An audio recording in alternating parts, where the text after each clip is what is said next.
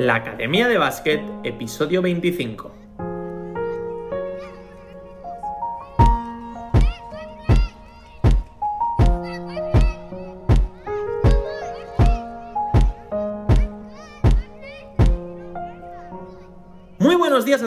Bienvenidos al episodio 25 de la Academia de Básquet, el podcast en el que aprendemos baloncesto. Y es que cada día hablamos de conceptos, ideas y novedades de cómo mejorar tus habilidades, tus movimientos, tu inteligencia en la pista, analizamos jugadores, jugadoras y hacemos un montón de cosas más. Todo esto para que lleves tu juego al nivel más alto. Pero esto no se queda aquí y es que me puedes enviar tus propuestas y preguntas a holaconh.com y te las responderé aquí en el podcast y lo haremos de una forma divertida para que además de aprender, pasemos un buen rato y puedas darle flow a tu juego. Esto es la Academia de Básquet.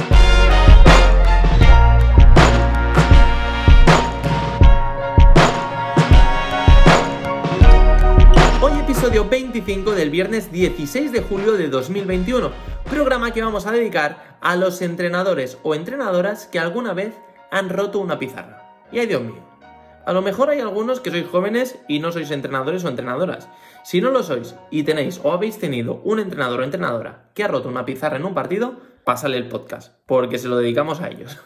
a ver, en esto a mí me ha pasado. Y a muchos también. Y es que a veces, oye, no es por criticar, pero a veces los jugadores y jugadoras hay días que son para mataros. No es por justificarlo, pero hay días que no sé por qué, pero no dais ni una. Y oye, si le pasa a uno vale, pero el día que 5 o 6 no dan pie con bola y el partido es un desastre, es que es frustrante. Y a veces, oye, pobrecilla, pero lo acaba pagando la pizarra con las horas que nos pasamos con ella, pensando cómo jugar, jugadas, estrategias, entrenamientos, con las horas y el cariño que le tenemos. Y es que a veces hasta nos la personalizamos, porque al final es una parte importantísima del entrenador.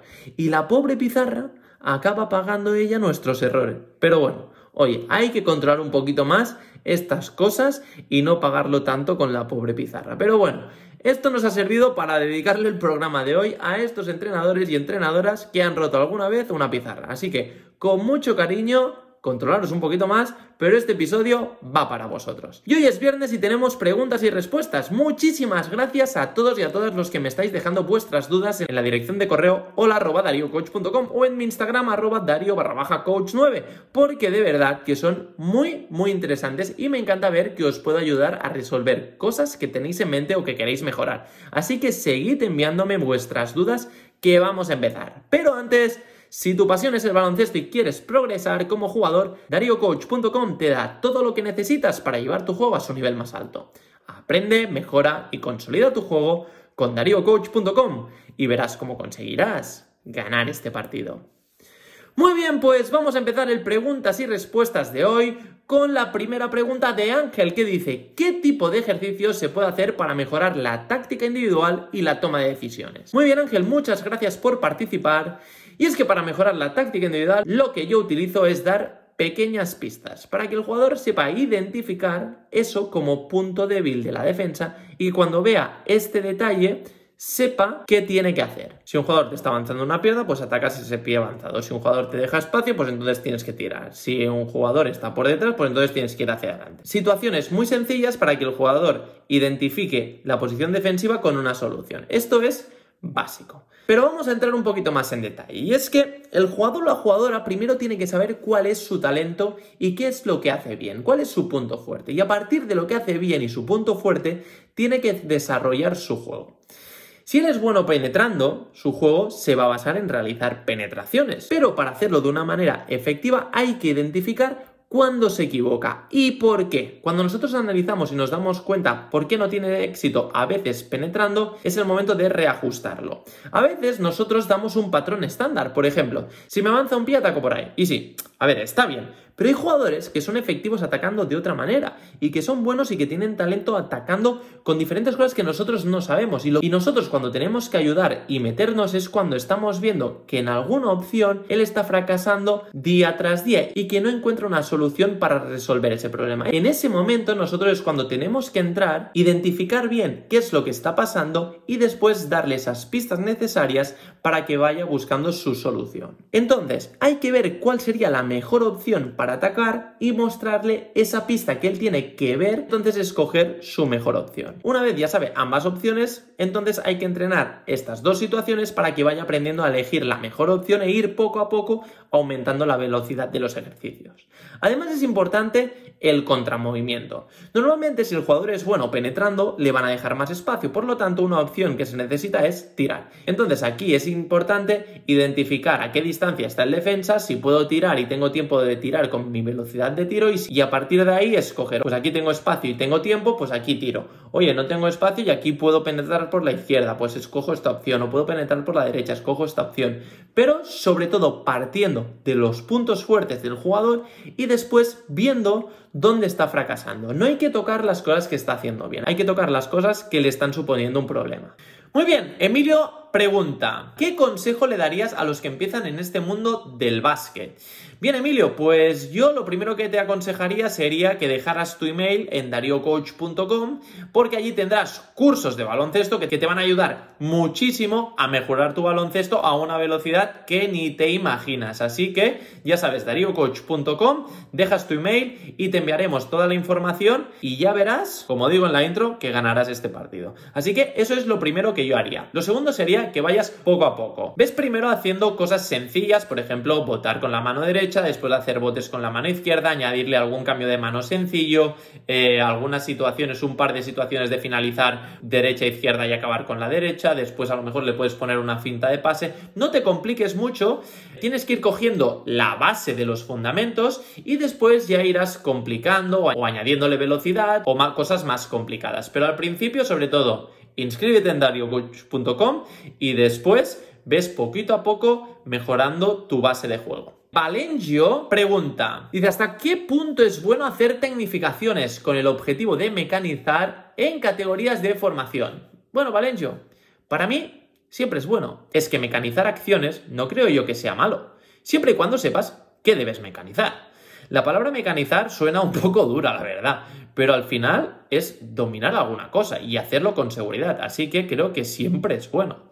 El problema es que si entrenas un patrón que siempre te sale mal y con el que tienes múltiples errores, entonces este patrón que vas a mecanizar está mal y no te va a servir. Y después, cuando seas mayor, lo vas a tener que deshacer y eso te va a costar mucho. Pero es que esto ya pasa, sobre todo cuando no haces tecnificaciones, que lo que haces es intentar resolver de cualquier manera pues las situaciones de juego que se te plantean, ¿no? Por ejemplo, pues eh, sobre todo con el tiro, tirar muchísimo de brazos o tirar desde el pecho, pues todos estos errores después son más difíciles de sacar. Si los ejercicios que utilizas lo que hacen es adaptar al cuerpo y coger esa sensación de, por ejemplo, la coordinación que te va a dar más fuerza a la hora de tirar, pues si esto lo puedes aprender desde pequeño, te va a ser mucho más fácil cuando crezcas hacer un tiro más limpio, más fácil con mayor rendimiento. También es verdad que cuando tú mecanizas algo, debes también mecanizar el contramovimiento, porque si tú, por ejemplo, eres muy bueno haciendo una finta de in and out y la mecanizas, pero solo sales hacia allí, Claro, la defensa se lo va a comer las dos primeras veces, pero la tercera ya se te va a poner allí. Entonces, si no tienes un contramovimiento, eh, la, has fastidiado. Tienes que mecanizar el siguiente contramovimiento. Por lo tanto, el trabajo no es tan fácil, no es, no es hacer solo una cosa, tienes que pensar en las opciones que te da esta situación de juego. Entonces, si haces un in and out, sales para allí y la defensa te cierra este lado, pues entonces tendrás que cambiar para salir al lado contrario. Y entonces ponerle situaciones de lectura de la defensa. Mecanizar y después entender por qué lo hago y, cuándo lo hago. Además, hay un aspecto que es eh, importante, que es que cuando los jugadores crecen, los aspectos técnicos se modifican, porque sobre todo los jugadores que crecen mucho en poco tiempo.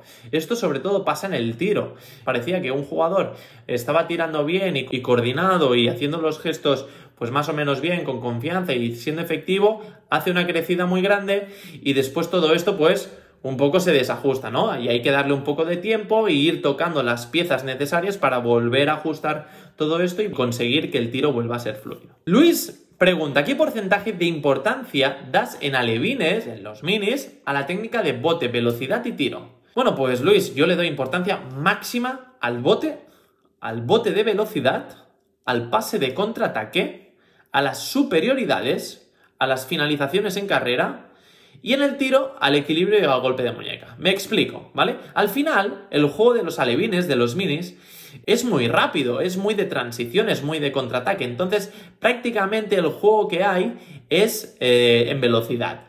Por eso es muy importante el bote de velocidad y los cambios que se hagan, que sean ofensivos. También hay que trabajar el, el, dominio de balón, los cambios para mover a la defensa, porque son recursos que van a necesitar cuando sean más mayores. Pero sobre todo hay que concentrarse mucho en el bote de velocidad, el pase de contraataque para que hayan buenos pases y puedan aprovechar las ventajas del juego que hacen los alevines y después las superioridades, porque si no hay un contraataque, sí que suceden muchas veces situaciones de superioridades. Y es que, sobre todo en los minis, hay muchísimas situaciones de 2 contra 1, de 3 contra 2, de 4 contra 2, y saber atacar estas superioridades es básico porque después, cuando son mayores, cuando tú tienes una superioridad, es fundamental saberla acabar, porque esos dos puntos sonoro, ya que si no, en 5 contra 5 cuesta mucho meter canasta. Y en el tiro, yo, por mi experiencia, me concentro en dos conceptos. Uno es el equilibrio, porque es básico, vamos, es básico siempre. Tienes que tirar cuando estás en equilibrio. Cuando ya lo domines, ya volveremos, ya tiraremos sin equilibrio. Pero al principio, para enseñarlo, yo soy partidario de, primero, tener los pies bien colocados, que esté cómodo, que esté equilibrado, y entonces con el balón bien cogido, lanzar el tiro. Y después uno de los aspectos en los que yo me concentro más es en el golpe de muñeca, porque sobre todo los pequeños lo que quieren es llegar al aro. Quieren llegar y no les importa mucho y tampoco entienden si les explicamos muchísimos conceptos de cómo coger el balón o, o, cómo coordinar. Hay que ir haciendo ejercicios para que ellos vayan modificando y vayan entendiendo eso, pero no explicado. Ellos no lo tienen que entender cuando yo se lo explico, lo tienen que ir viviendo y los ejercicios tienen que ir adaptados para que su cuerpo vaya modificando este tiro. Y el golpe de muñeca es esencial. Eh, guiar, saber guiar el balón, eso sí que lo entreno mucho y lo insisto mucho porque al final es lo que hace que el balón lo puedas dirigir hacia el aro. Y por lo tanto, yo los dos conceptos en los que me fijaría sería el equilibrio y el golpe de muñeca. Y vamos ya a por la última pregunta. Y Lalo Núñez me pregunta, ¿cómo ha influido el baloncesto en tu vida? Bueno, Lalo, muchísimas gracias por preguntarme esto. Pues ha influido tanto como que es el eje en el que se me mueve todo. Lo he convertido en mi trabajo y me encanta. Es estar todo el día con el baloncesto en la cabeza. Y tengo que ver baloncesto pues para mis podcasts, mis entrenamientos, mis cursos de dariocoach.com y estoy muy feliz de poder disfrutarlo día a día. Es un estilo de vida, con sus cosas buenas y sus cosas malas. No es todo un camino de rosas, ni como jugador profesional, ni como jugadora, ni como entrenador, y yo en este caso como entrenador personal.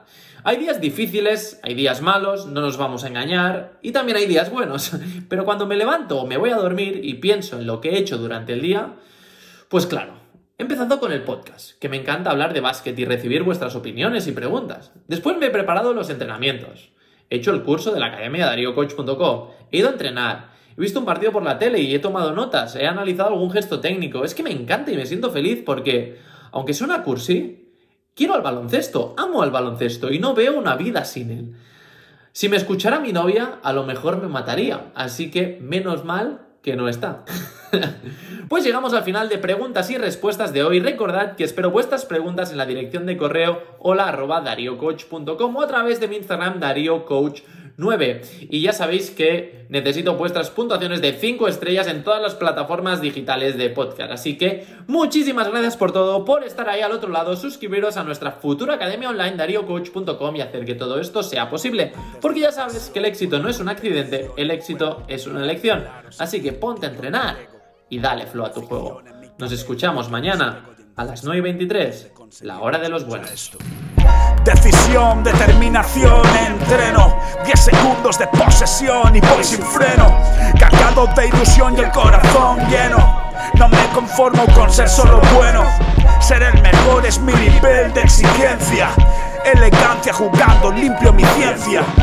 Mantengo fuerte mi cuerpo y mi inteligencia. Me lo dijo Darío, la voz de la experiencia. Darío Coach not your coach.